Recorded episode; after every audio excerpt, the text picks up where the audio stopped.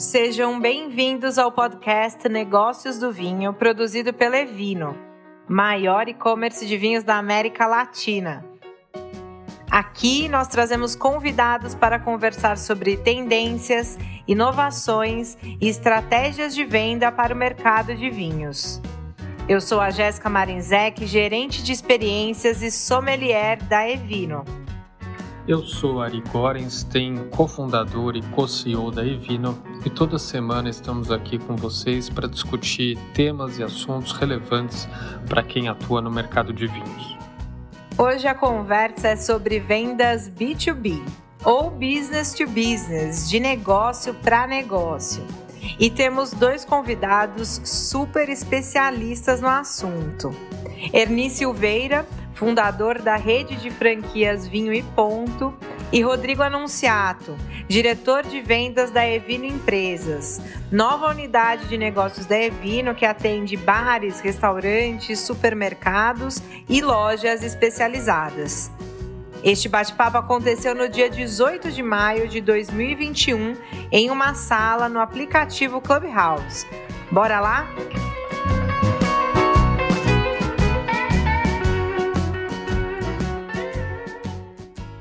É muito bom e a gente tem feito essa sala semanalmente e, e a gente sempre esbarra na, na, no conteúdo como fortaleza, como insumo, é, como fortaleza para o cliente, como insumo para o profissional, né? O quanto esse conteúdo que é, todos nós, é, é o Rodrigo já comentaram aqui, dessa importância. O Ernie também falou da presença da, da franquia em 15 estados. É, quais os desafios da, em termos de escalabilidade quando a gente fala sobre essa prestação de serviço, sobre essa construção do conteúdo, sendo que ela é um trabalho um pouco mais moroso quando a gente olha as nossas metas de venda, né? Então, quais os desafios da escalabilidade é, quando a gente pensa nesse conteúdo, nessa, nessa construção? É, Jéssica, o Rodrigo vai ter um grande trabalho aí pela frente, né? A gente tem um grande trabalho, quem está envolvido aí com o B2B. Na verdade, a gente teve aí uma mudança de comportamento pós-pandemia também no B2C, né? a gente também teve que nos reinventar, principalmente em agilidade. E o B2B ele volta hoje, separando novamente os canais, principalmente uh, o on-trade, ele volta muito fragilizado. Né? Aqueles que estão voltando, estão voltando muito fragilizado. E os hábitos de compra dele, de insumos, enfim, também mudaram. Né? Hoje é inimaginável você fazer um pedido mínimo de 10, 15 mil reais, uh, ter isso em estoque, falando em vinho, né? Uh, ter uma carta, hoje a carta virou borrão, né? Você vai aos restaurantes hoje, todas as cartas ali com um risquinho, né? Não tem, não tem, tá em falta. Então ele está usando de todas as uh, os estoques, aquilo remanescente que tinha para tentar uh, voltar ao mercado. E com isso a gente está vendo uma grande oportunidade e grandes desafios, né? Grandes responsabilidades, grandes desafios. Então, o desafio maior hoje que a gente encontra e é onde a gente está se concentrando nisso. Hoje eu não atendo fora da região que eu tenho uma unidade, porque eu consigo atender essa unidade com agilidade, com presteza e principalmente na quantidade que ele tem capacidade de venda. Então ele não quer e não pode, não é querer, ele não pode mais hoje se dar o luxo de comprar 10 mil de uma importadora, 15 mil de outra, 5 mil de outra, enfim, não há essa possibilidade. Ele precisa basicamente comprar aquilo que ele vai vender, comprar hoje o que ele vai vender amanhã. E com essa capilaridade, a gente consegue dar um mínimo de atendimento nesse sentido, ou seja, entregar basicamente o que ele vai vender na semana, fracionado.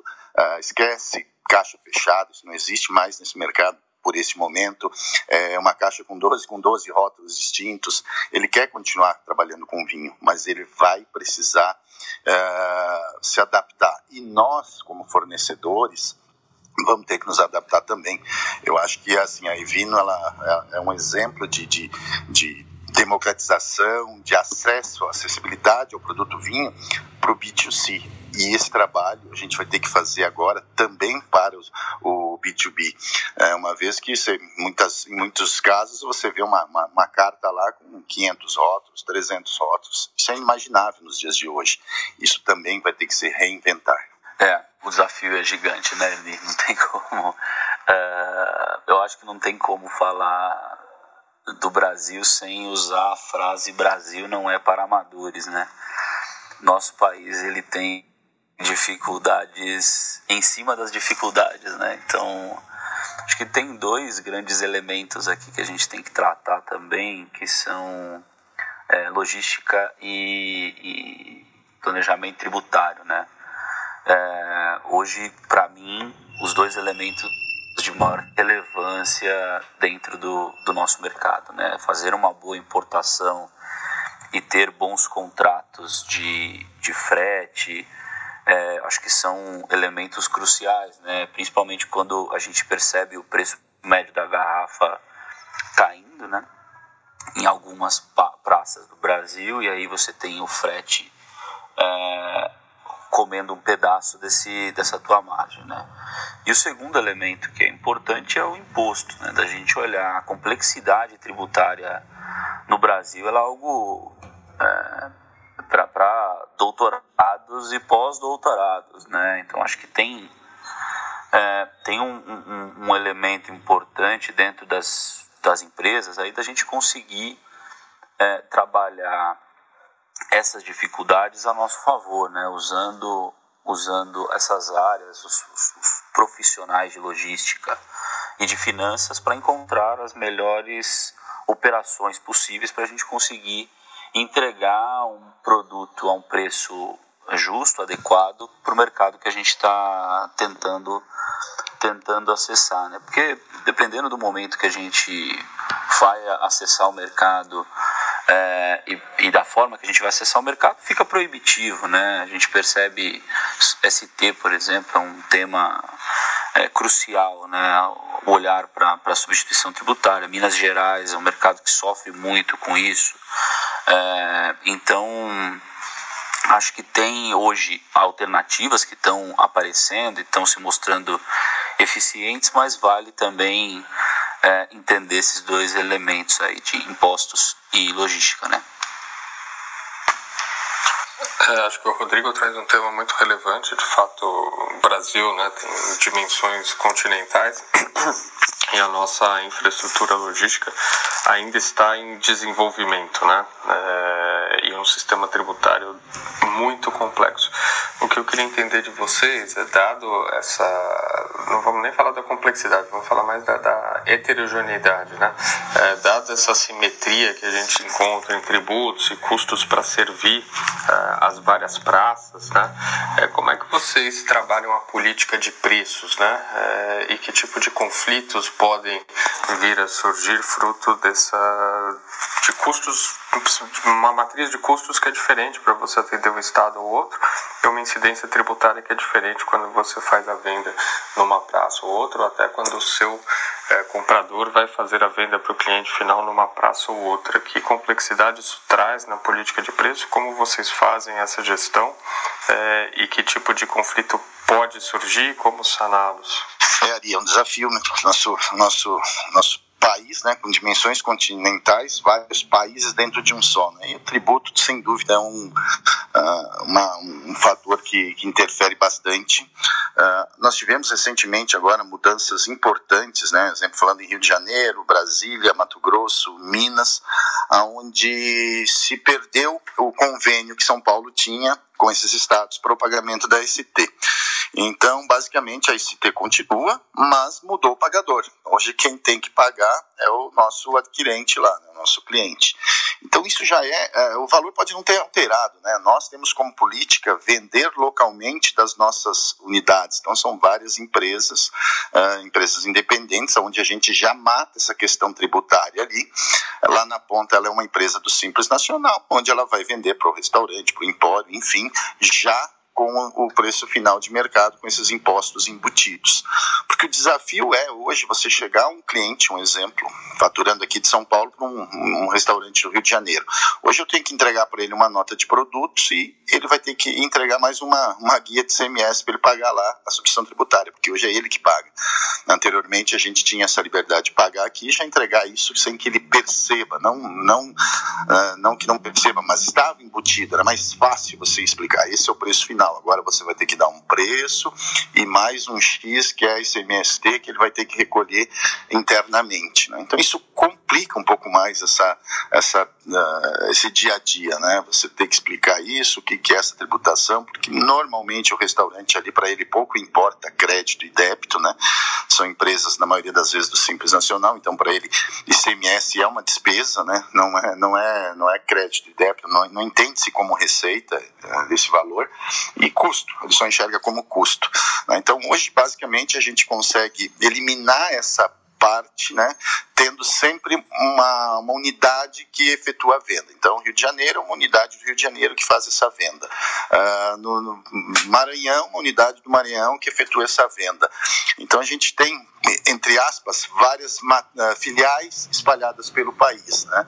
Então, essa é uma maneira que a gente tem hoje de minimizar esse, esse impacto e esse entendimento. Eu acho que o mais complexo é o entendimento do cliente. Né? Então, hoje, alguns estados, com a queda dessa do, do, convênio que São Paulo tinha, né, a gente sentiu um pouco de dificuldade em fazer um faturamento São Paulo direto Brasília, São Paulo direto Mato Grosso, em função de que eu vou entregar basicamente para ele dois boletos, um do produto e outro do imposto. É, realmente esse, esse modelo, Ernie, ele é bem, ele é bem interessante porque consegue ter mais controle, né? Essas pequenas filiais que você consegue ter espalhado pelo Brasil, acho que facilita essa gestão desse, é, às vezes até um estoque avançado, né? Que a gente consegue ter nas diferentes praças com as diferentes complexidades, né? Um, e um segundo modelo que a gente pode também trabalhar, e aqui na Ivina Empresas, principalmente nas regiões mais distantes aqui de São Paulo, né? A gente usa o canal indireto, são distribuidores, distribuidores já bem estabelecidos na região, que acho que além deles terem é, um, a gente ter esse, esse, essa etapa né, que o Ernie bem mencionou aí de ter essa, esse posto avançado, a gente também tem o conhecimento local da operação, né? Pessoas mais bem estabelecidas já tem já o network, já tem a, a rede a rede de clientes pronta já na mão e é um no nosso caso é um boleto, é um faturamento, é um frete e isso também facilita e reduz custo e possibilita a gente a, a encontrar uma estratégia bem interessante. No entanto, né, ponto, o contraponto disso é que você tem mais um layer é, no processo comercial, reduzindo tua margem e aí talvez até mesmo encarecendo é, o produto lá na ponta para o consumidor, tanto no on quanto no off trade. É, e aí eu volto lá naquele, naquele ponto nosso de fazer uma boa compra, uma boa importação, uma boa negociação é, nesse, nesse primeiro estágio da cadeia, né, para a gente poder ter essa estrutura de preço e essa estrutura de margem muito bem estabelecida. Né? Queria puxar o tema agora de trade marketing, é, tanto no on como é, no off trade, assim, então acho que é, é um grande, obviamente, diferencial ali na ponta, então dadas também as nossas restrições hoje é, é, de, de, aglomeração e tudo mais, quais ações vocês veem mais efetivas, tanto num, numa loja como num restaurante, se é que é possível pensar nisso agora? Quais alguns exemplos de, de ações de trade marketing que vocês veem e qual que é a importância para vocês do, do trade marketing hoje? Acho que é essencial, Jéssica, é essencial. A gente, voltando a restaurantes, a gente começou agora recentemente, está atuando fortemente, porque surgiu várias oportunidades nesse canal, né? Por todos os motivos que a gente já falou, pessoa muito mais fragilizado, buscando um atendimento muito mais ágil, querendo comprar hoje para vender hoje à noite. Né? E com isso também a gente começou a se deparar com algumas situações. Então, falando um pouquinho do, principalmente do, do on-trade, a gente sempre com aquela grandeza de cartas, extensas cartas, né? E o brasileiro, ele, a gente conseguiu enxergar isso claramente, ele não conhece de cartas. Né? E algumas ações, pequenas ações, se mostraram muito positivas, tanto no on-trade como no, no off-trade, né? A gente criou lá um evento do, do, do vinho da semana, o vinho sugestão do chefe, falando num restaurante, num, num bar, sugestão do chefe, onde a gente coloca ali uma gravatinha nesse vinho, deixando claro o que, que é o vinho, quais são as harmonizações possíveis e o preço sugerido. Né? Quer dizer, eu já estou enxergando o produto, já é uma indicação de um profissional me dizendo que ele é adequado e eu estou enxergando o preço.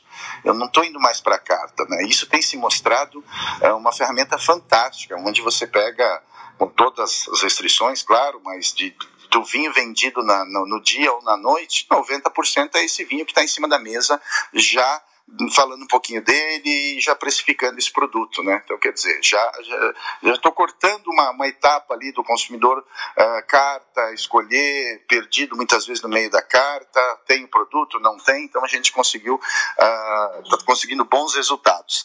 E falando do off-trade, eu acho que mais do que nunca, né? Vinho na taça mostrar aquilo que você está oferecendo, né? Quais são os atributos daquele produto? Mais uma vez, produto, preço. Quer dizer, eu tenho aqui bem claro o preço, ele está numa, numa campanha, ele está com um preço especial, mas eu preciso botar ele na taça. Acho que são pontos fundamentais. Trade, trade marketing, para nós, é o pilar, acho que mais importante, né? É, do ponto de vista da operação da Evina Empresas, né? Acho que a gente tem uma uma, uma vantagem impressionante que é o poder da marca Evino, que, é, que fortalece muito o produto, né? que, que é, dá o testemunho do produto. Né? Então a gente vai trabalhar bem forte esse elemento e usando principalmente as sinergias de portfólio. Né? A gente começou a construir marcas muito importantes na, na Evino e essas marcas, essas grandes famílias de vinho, elas poderão estar presentes no B2B, seja no on ou no off, e aí o trade ele entra em como a gente conta essa história, né? como é que a gente é, promove essa história. E no nosso caso a gente acha que tem uma, uma, uma oportunidade muito grande da gente conectar os dois canais, né? E, e aí fica também uma, uma um ponto de atenção aqui para todos nós, da gente não separar também B2B e B2C, né? Acho que os dois canais eles conseguem conviver desde que a gente consiga construir uma estratégia bem elaborada, porque o trade ele vai conseguir fazer essa conexão de uma forma extraordinária, se bem desenhada a estratégia, é, a execução e a implantação da ação no ponto de venda, a exemplo de, de uma promoção na carta de vinhos, de eu conseguir conectar é, um fluxo para dentro do restaurante, ou seja, pegar os meus consumidores do site e fazer uma campanha direcionada aos, aos clientes que moram nas redondezas do restaurante, por exemplo. Eu posso dar um desconto é, no vinho que está na carta para que ele compre o mesmo vinho no nosso site, ou até mesmo fazer uma ação na mesa, que é o que o Ernie bem trouxe, de contar um pouco mais da história do vinho, né? São são vinhos que tem muita coisa para ser abordado do ponto de vista de trade, né? E tem, eu acho que tem também as operações tradicionais que são muito eficientes, né? Os promotores, degustadores, é, cross merchandising, que é uma coisa que o nosso produto ele permite a gente brincar muito com parcerias, né? É, tem, tem, tem é, uma infinidade de parcerias potenciais que podem ser aplicadas principalmente no off-trade, né, em alto serviço, uh, onde a, a, a operação, a divulgação da marca e do, e do produto ela vai ser essencial no momento da escolha do vinho. Muito bom, gente. Queria entrar num capítulo aqui é, da participação do digital né, no, no B2B e começando talvez pelo próprio PDV, pelo ponto de venda.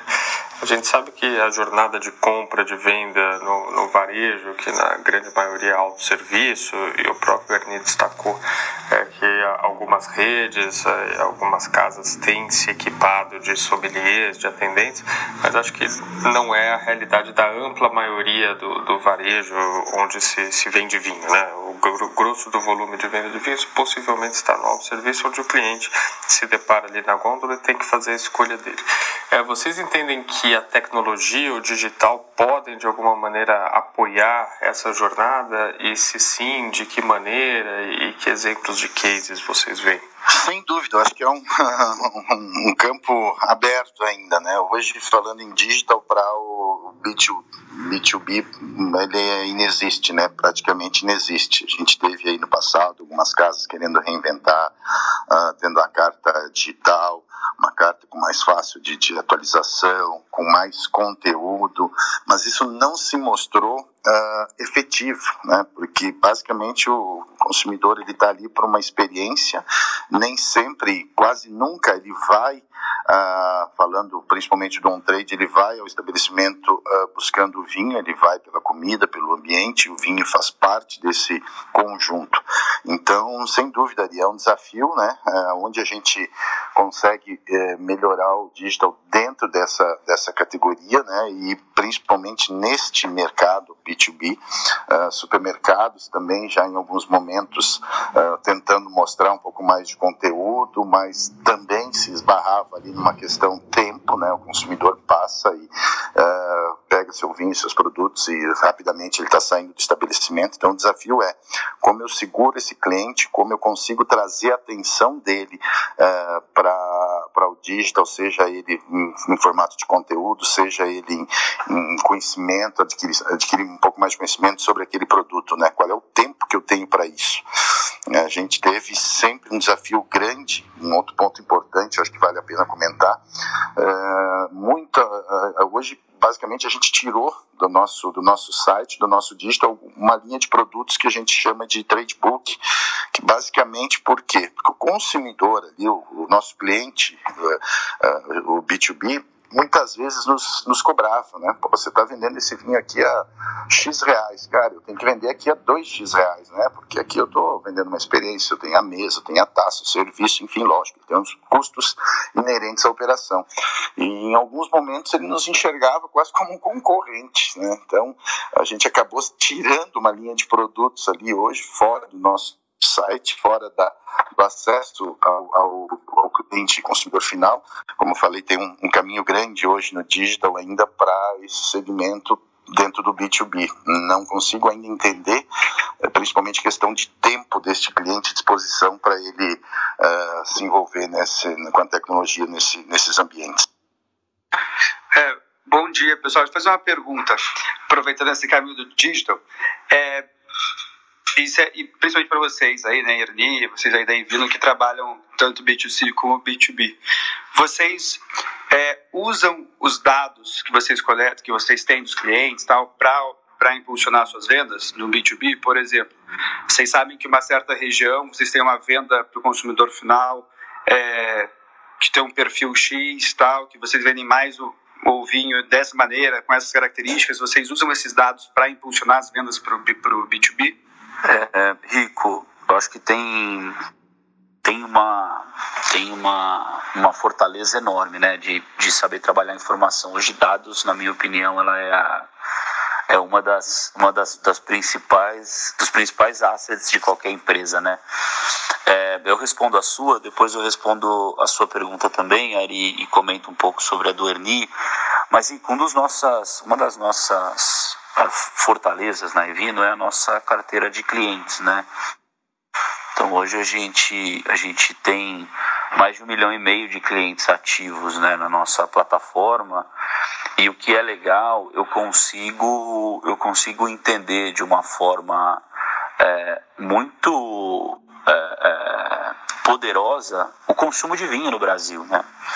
E sim, a gente quer usar, mas obviamente respeitando os dados dos clientes, respeitando uh, o sigilo da informação, mas eu quero sim usar e, e, e, usaremos como está sendo consumido o vinho em uma, uma, determinada região, em um determinado CEP, em um determinado uh, raio, né? E com isso eu posso apoiar esse, esse, esse varejista, seja do on ou do off-trade, numa melhor construção do portfólio, dado eu conheço o consumo de vinho da região, né? Eu conheço o tipo de vinho que é consumido na região, as faixas de preço que são consumidas naquela determinada, naquele determinado raio daquele varejo, né? E a gente evita riscos como altos estoques de produtos que não têm giro, é, slow movers e até mesmo apoiando o, o, o, varejista no fluxo de caixa dele. Essa retomada da economia que vai ser o principal acho elemento que a gente vai se deparar no on-trade, né? Os clientes, acho que eles não vão nem pedir tanto preço para a gente. Acho que o Ernie aí está vivendo muito isso agora nessa, nesse, nesse princípio de retomada mas muito mais do que o preço, eles vão demandar para a gente fluxo de caixa, né? ou seja, prazo para a gente poder ajudá-los nessa retomada, né? É, então sim, os dados eles vão ajudar muito a gente a ajudar os clientes, né? Ajudar os nossos varejistas do on e do off trade, é, apontando caminhos, né? Não necessariamente ditando esses caminhos, mas eu acho que é uma forma legal de construir essa carta em conjunto com o, o, o, o restaurante, o bar e tal ou até mesmo é, apoiando o portfólio e os gaps de portfólio que o off-trade tem, né?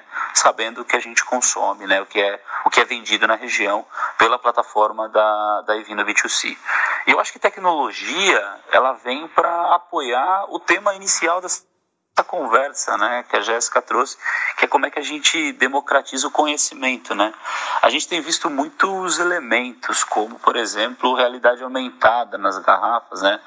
Onde você pode contar um pouco mais da história, contar um pouco mais da, do produto em si, e com isso é, é, ensinar o consumidor, ensinar o cliente um pouco mais sobre aquele vinho, aquela uva, aquela região e ajudá-lo no momento da escolha, né?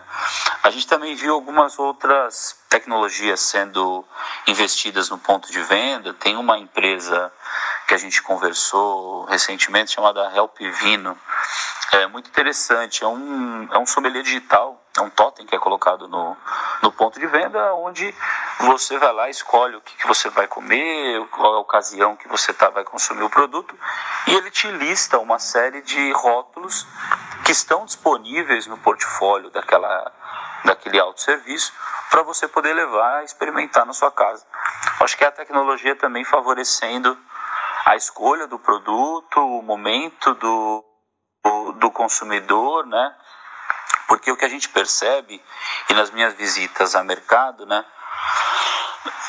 Desculpem. É, e nas minhas visitas a mercado é que o tempo médio no corredor do vinho, né, na, na, na gôndola do vinho, ela é um pouco maior do que nas outras prateleiras, né? Acho que tem uma, uma o consumidor que entra na, na no corredor do vinho, ele já está disposto a procurar alguma coisa, né? Obviamente, se demorar muito para escolher, ele vai embora sem nada no carrinho, que é o que é o problema.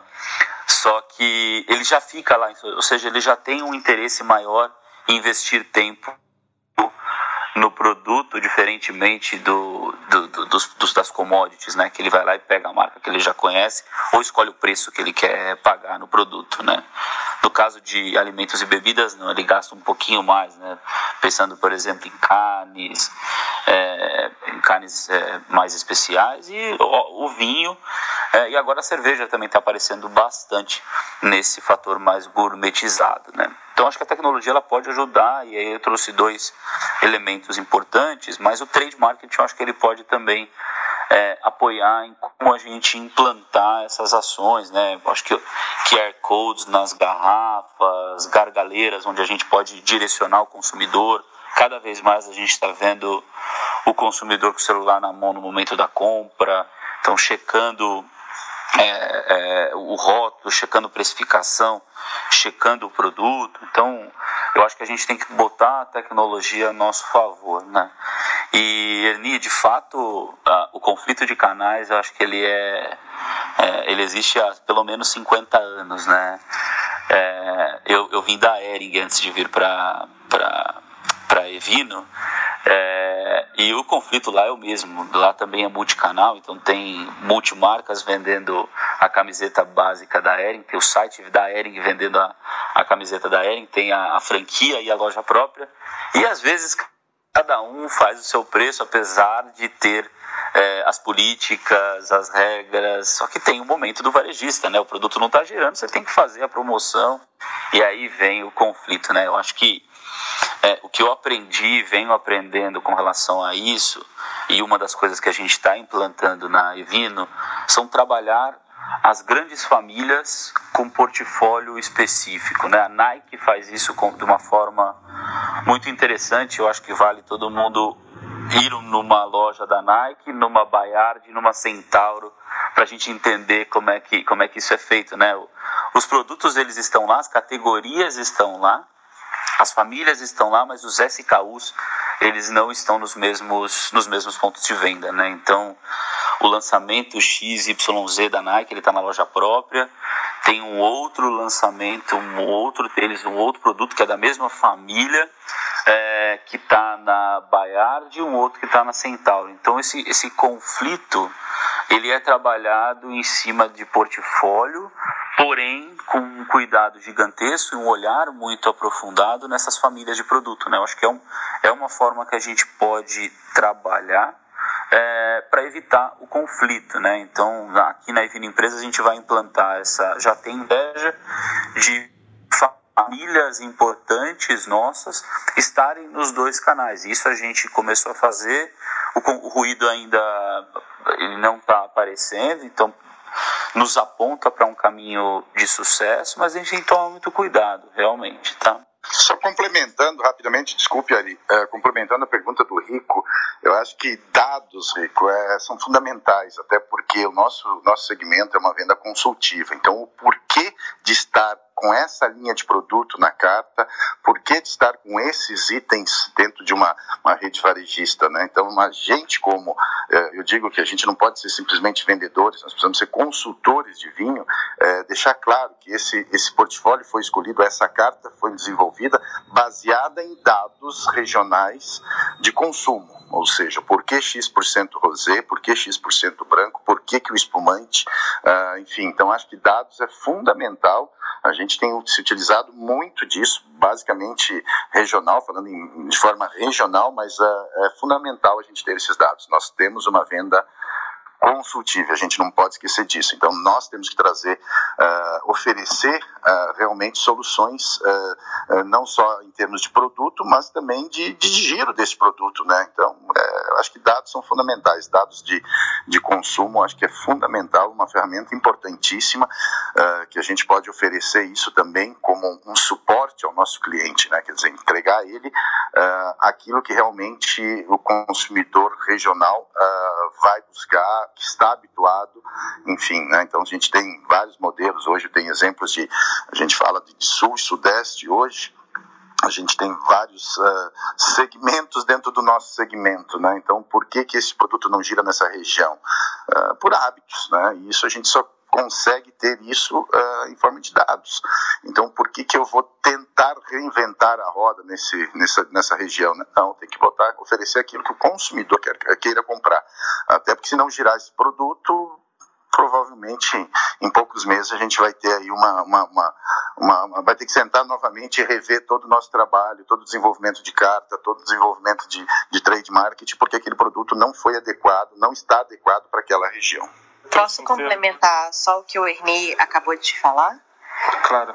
Oi, pessoal, bom dia. É, Erni, eu estou 100% de acordo com a sua colocação. Eu acho que a gente precisa entregar para o cliente aquilo que de fato ele procura, aquilo que de fato ele precisa para que o consumo de vinho ele é, se mantenha ali minimamente estável ou então ele né, aumente.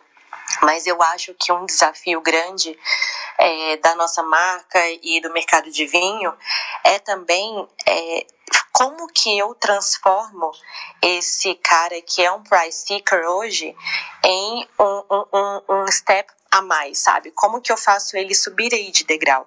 Como que eu posso entregar algo a mais para que ele deixe de ser um pouquinho price seeker e passe a ser um consumidor que ao invés de comprar um vinho de 30 reais, vai comprar um vinho de 38, de 35. Então eu acho que é um grande desafio aí estar tá na nossa mão contar essa história, entregar experiência, eventualmente é, destrinchar mesmo como que a gente pode fazer com que ele é, deixe de ser um consumidor de vinho básico para que ele é, incremente um pouquinho do ticket médio, mas ele tem que entender valor agregado nisso, né? A gente tem que entregar essa experiência. Então, entrei esse desafio muito grande que as nossas gôndolas precisam de contar. Bem legal, obrigado Luísa pelo complemento. É, a gente começou a falar do papel que o digital pode ter é, dentro do, do B2B e trouxe isso para o PDV, né? O que eu queria capturar um pouco as impressões de vocês, e o próprio Ernie agora trouxe que a venda de vinho muitas vezes tem que ser uma venda consultiva, né? E, e de apoio ali ao de entender o, o mercado, entender as circunstâncias. É, vocês entendem que no mercado de vinho vai haver espaço também para digitalização do processo de vendas, e aí falando do, do, do é, e aí não estou nem falando do, da força de vendas, né, ter é, ferramentas digitais para capturar pedido, passar pedido, imputar esse pedido no sistema, estou falando de fato o cliente se servir de via digital é, e acessar o fornecedor para gerar venda, né? E a gente vê esse movimento começando, escalando na indústria, né? Estamos falando de Unilever, Procter Gamble, Ambev, é, trazendo tecnologia digital a serviço. É, e se sim, se existe espaço, como isso seria feito? Né? A positivação é mais consultiva e depois o ressuprimento é mais transacional e digital. É, como que vocês veem em, em que estágio de maturidade isso está na nossa indústria? Eu acho que a Alissa deu um exemplo muito interessante aí de falando em Ambev, né? Cerveja, é, ela está hoje já, acho que um passo na frente comparando o nosso produto. Eu, sinceramente, ainda tenho muitas dúvidas quanto ao, ao digital aí no, no, no principalmente por um fator tempo, né? Então a gente tem que criar, eu acho que tem um, um campo enorme para desenvolver isso mas de uma maneira que a gente não. Uh, a gente tem que capturar, ou tentar uh, segurar a atenção desse consumidor ali por algo, algo diferente. Né? Eu sempre falo que hoje a gente tem uma um, desafio grande no, no, B2B, porque o nosso cliente ele não compra vinho, ele esquece do vinho completamente. Né? Se você não tiver ali o consultor semanalmente, vendo, verificando a carta, verificando a adega, verificando o estoque, esquece, ele não vai te mandar um pedido. Né? Ele pede alface, ele pede carne, ele pede cerveja, ele pede refrigerante, ele não pede o vinho. Então, assim, a gente tem a dificuldade já nessa, nesse início, né? Quer dizer, a gente hoje não basta simplesmente ter um vendedor e ir lá esperar um pedido. Ele não vai vir, esse pedido não vai chegar. A gente precisa realmente ir lá e fazer o pedido para ele. Então, já tem um desafio grande nesse né, nessa ponta e na ponta seguinte que é ali no, no, no PDV que é no, na, na, no, cliente ali no contato uh, eu acho que assim é um desafio grande ainda, no, no, meu ponto de vista, de como a gente conseguir agregar um pouco mais de, de, de serviço ali, falando em tecnologia, né? Como prender a atenção desse consumidor. Uh, com o nosso cliente, que é o proprietário, já é um desafio grande, né? Pelo que eu falei, ele não compra vinho, ele compra carne, ele compra bebidas, cervejas, vinho não. Então a gente tem que ir lá e fazer o pedido literalmente. Uh, para que não, não, não fique com rupturas, né? Muitas vezes você chega no estabelecimento, está faltando metade dos produtos e que pedido que você esperava que deveria vir não veio. Cerveja não, ele está pedindo aquilo automático, a carne automático, tudo basicamente automático. E não sei o, ainda o desafio da, tamanho né, que a gente tem no nosso segmento, que ele não pede vinho, ele não compra vinho, nós temos que ir lá literalmente fazer o pedido. É, realmente, é, é, é um é um fator cultural, né? O, o brasileiro ainda não entendeu que dá para se consumir vinho nas mais diferentes situações, não necessariamente só naquele jantar especial de sábado à noite, né? A gente conversa muito na Evino sobre, sobre isso, né? A nossa missão, nossa é, razão de viver é tentar democratizar o consumo e mostrar que dá para fazer mais. Eu acho que todos nós aqui temos esse papel, né? É, eu brinco com, com todos do lá do nosso time que a gente tem uma obrigação de assim que abrir os bares a gente parar num bar e pedir uma taça de vinho, né? E não pedir uma cerveja, uma caipirinha, é, para mostrar que dá para também para se divertir com os amigos numa é, numa, um sábado à tarde tomando uma taça de vinho, né? Para mostrar que esse consumo ele pode, pode existir. E aí, consequentemente, é, a gente vai ver o movimento do, é, do sommelier, do dono do restaurante, do, é, desse, desse comprador varejista puxando né, essa, essa, essa reposição de estoque. Mas eu acho que a tecnologia ela pode apoiar, é, realmente ela não substitui, mas eu acho que ela pode sim apoiar. Hoje a gente tem diversas é, alternativas que podem alertar esse nosso varejista desse, é, dessa falta de estoque, onde é, seja um post no celular dele ou até mesmo um e-mail de, de lembrança, dado o consumo, né? A tecnologia ela, ela consegue colocar esses, essas é, é, regrinhas, né? Em, em, sistemas mais até mais simples, onde a gente consegue trabalhar isso e a tecnologia é, é, é entregar para a gente ao nosso favor uma reposição mais rápida. O difícil sempre é a curva de adaptação, né? E a curva de, de aceitação da tecnologia dentro do mercado ainda não tecnológico, né? Mas hoje a gente percebe é, que tem muitas empresas investindo nesse, nesses elementos, principalmente em gestão de estoque, né, é, RPs que já estão trabalhando essa robotização e, automa e automação. É, eu acho que a gente nem vai conseguir entrar de fato nessa parte, é, nessa, na força de venda, mas eu queria puxar um tema é, sobre, sobre metas realistas, é, como defini-las nesse cenário que a gente vive hoje. Então, quando a gente fala do, do on-trade, né? Então, fecha, fecha aqui, agora não fecha mais, agora abre até as 21, agora abre às 20, tá super estocado, não compra mais de grande volume. Então, assim, como que é, é, a, a empresa consegue definir metas realistas nesses cenários? É, e como acompanhar isso, né? Me, me contem um pouquinho desse, desse dia a dia de vocês, das percepções de vocês. Jéssica, eu acho que a gente não consegue prever isso, né? não consegue, uh, de maneira nenhuma nesse momento a gente não está conseguindo prever isso, né? A gente tem vários exemplos de cidades que flexibilizaram um pouco, retroagiram, estão retroagindo novamente.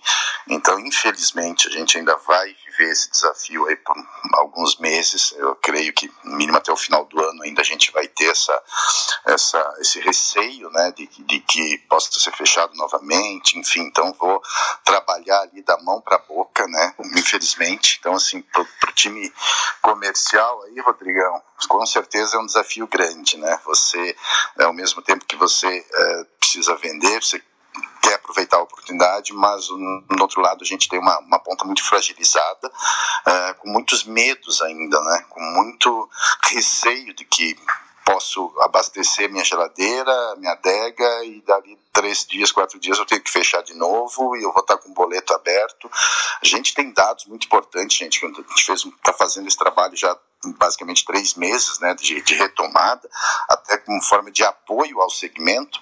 E o que a gente tem encontrado, uh, por incrível que pareça, muitas, muitos restaurantes, muitas empresas uh, com títulos em abertos do ano passado, falando em vinho. Né? Aquela, aquela compra que ele fez em janeiro, fevereiro de 2020, ele não pagou hoje ainda, né? quer dizer, ele acabou comendo um pouquinho do estoque ali nos momentos que se permitia, uh, acabou queimando um pouco de produto dentro de plataformas como iFood, Uber Eats, enfim, e ele está com aquele título em aberto ainda, né? Então, assim, ele ainda tem que recuperar aquilo uh, e, esses, e essa, as incertezas que eu acho que, que ainda vão perdurar por alguns meses. Uh, então, hoje falar em meta metas, metas realistas, eu acho que é muito difícil. Né? Eu acho que é, ainda não, não conseguimos fazer isso. Uh, ele vai precisar, esse, esse, esse, esse empresário vai precisar um pouquinho mais de tempo ainda para ter essa, essa certeza. Hoje eu posso garantir que acho que 100% ainda tem receios, né? receios de que voltem a fechar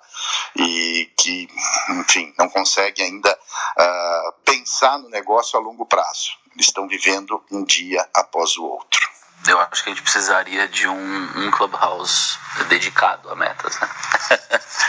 é, mas, de fato, acho que agora a gente tem que é, traçar ambições, né? E, e mais do que nunca a gente não pode ser generalista, né? A gente tem que ser muito é, é, atacar muito certas regiões, as, as, as, praças certas, né? Então, nesses desenhos de ambições e não mais metas, a ideia é a gente poder entender qual seria o potencial a ser alcançado, né? E, e obviamente ter uma parceria de todo o time, né, principalmente o time de liderança da companhia, entendendo o momento que o, que o, o canal está vivendo, mas ao mesmo tempo não tirar o olho da bola. Né? É, é muito fácil nesse, nesse momento a gente puxar o freio de mão e esquecer do que está acontecendo, e, e, e mesmo assim é, não buscar as oportunidades. Então acho que as metas, né, a meta ela tem um objetivo simples, né? É dar um direcionamento e aquela cenourinha é, para poder buscar, né? Então, no fim do dia, ah, acho que o, os pesos, que acho que é uma, um caminho que a gente pode trabalhar né, nesse momento, é ao invés do, do peso salarial de funcionários, de colaboradores que tem é, remuneração variável, alternar um pouco nesse momento para dar um pouco mais de fixo e menos de variável, para ele não se sentir desmotivado a buscar um número, é um caminho. O outro é buscar essas ambições mais realistas, né, mas ao mesmo tempo entendendo a necessidade da, da companhia. Né. Mas de fato é um tema muito complexo nesse momento que a gente está vivendo e, e a minha recomendação, a minha dica é converse com cada um deles e junto com o seu, o seu vendedor, o seu gestor, é, encontre o melhor caminho para esse desenho. Acho que mais do que isso, mais do que um direcionamento top-down, é uma conversa é, para chegar no, no resultado comum. Só aproveitar uma pergunta rápida aqui. O Erni mencionou né, da, da realidade que eles estão descobrindo é, na, nos momentos de retomada, indo para os restaurateurs, os empresários descobrindo esses títulos em aberto. É, a pergunta que eu faço é, é, como hoje se pode apoiar né, a retomada, principalmente do on-trade, é, dado essa situação, vamos dizer, de dificuldade financeira né, e eventual inadimplência que possa ocorrer. É, então, assim, na visão de fornecedor do canal, como se pode trabalhar para, obviamente, tentar estimular, fomentar e apoiar na retomada, mas ao mesmo tempo, obviamente, tentando proteger a, a sua companhia, que, que você tem que zelar pelo, por mitigar risco. Né? É, como você vê esse tema e qual é a abordagem hoje que, que vocês adotam, que vocês sugerem? Boa pergunta, Ari. A gente realmente, como você falou, a gente precisa estar tá apoiando nesse momento. Eu falo que é um setor que já deu tanto que acho que não custa a gente também retribuir. O desafio é como fazer isso. Né? A gente tomou algumas, uh, tentou algumas uh, estratégias, né? a gente uh, chegou em alguns casos cliente buscando produto, querendo ter o produto, mas não querendo investir, nem tão pouco apostar na, na categoria. Então, simplesmente falava, se você me deixar aqui uh, consignado, de forma consignado, eu até, até aceito, até começo a trabalhar. O problema é que a gente viu que isso é inviável. Hoje, legalmente, para você fazer, uh, deixar um produto uh, consignado, é um trâmite burocrático de nota uh, sem tamanho. Né? E na planilha, você sabe que isso não funciona. Então, a gente se deparou aí com um desafio, porque legalmente você teria que evitar enviar nota de, de remessa para consignação, ele vendeu o produto, você vai ter que enviar uma nota de venda daquele produto, então assim, é muito trabalhoso, né?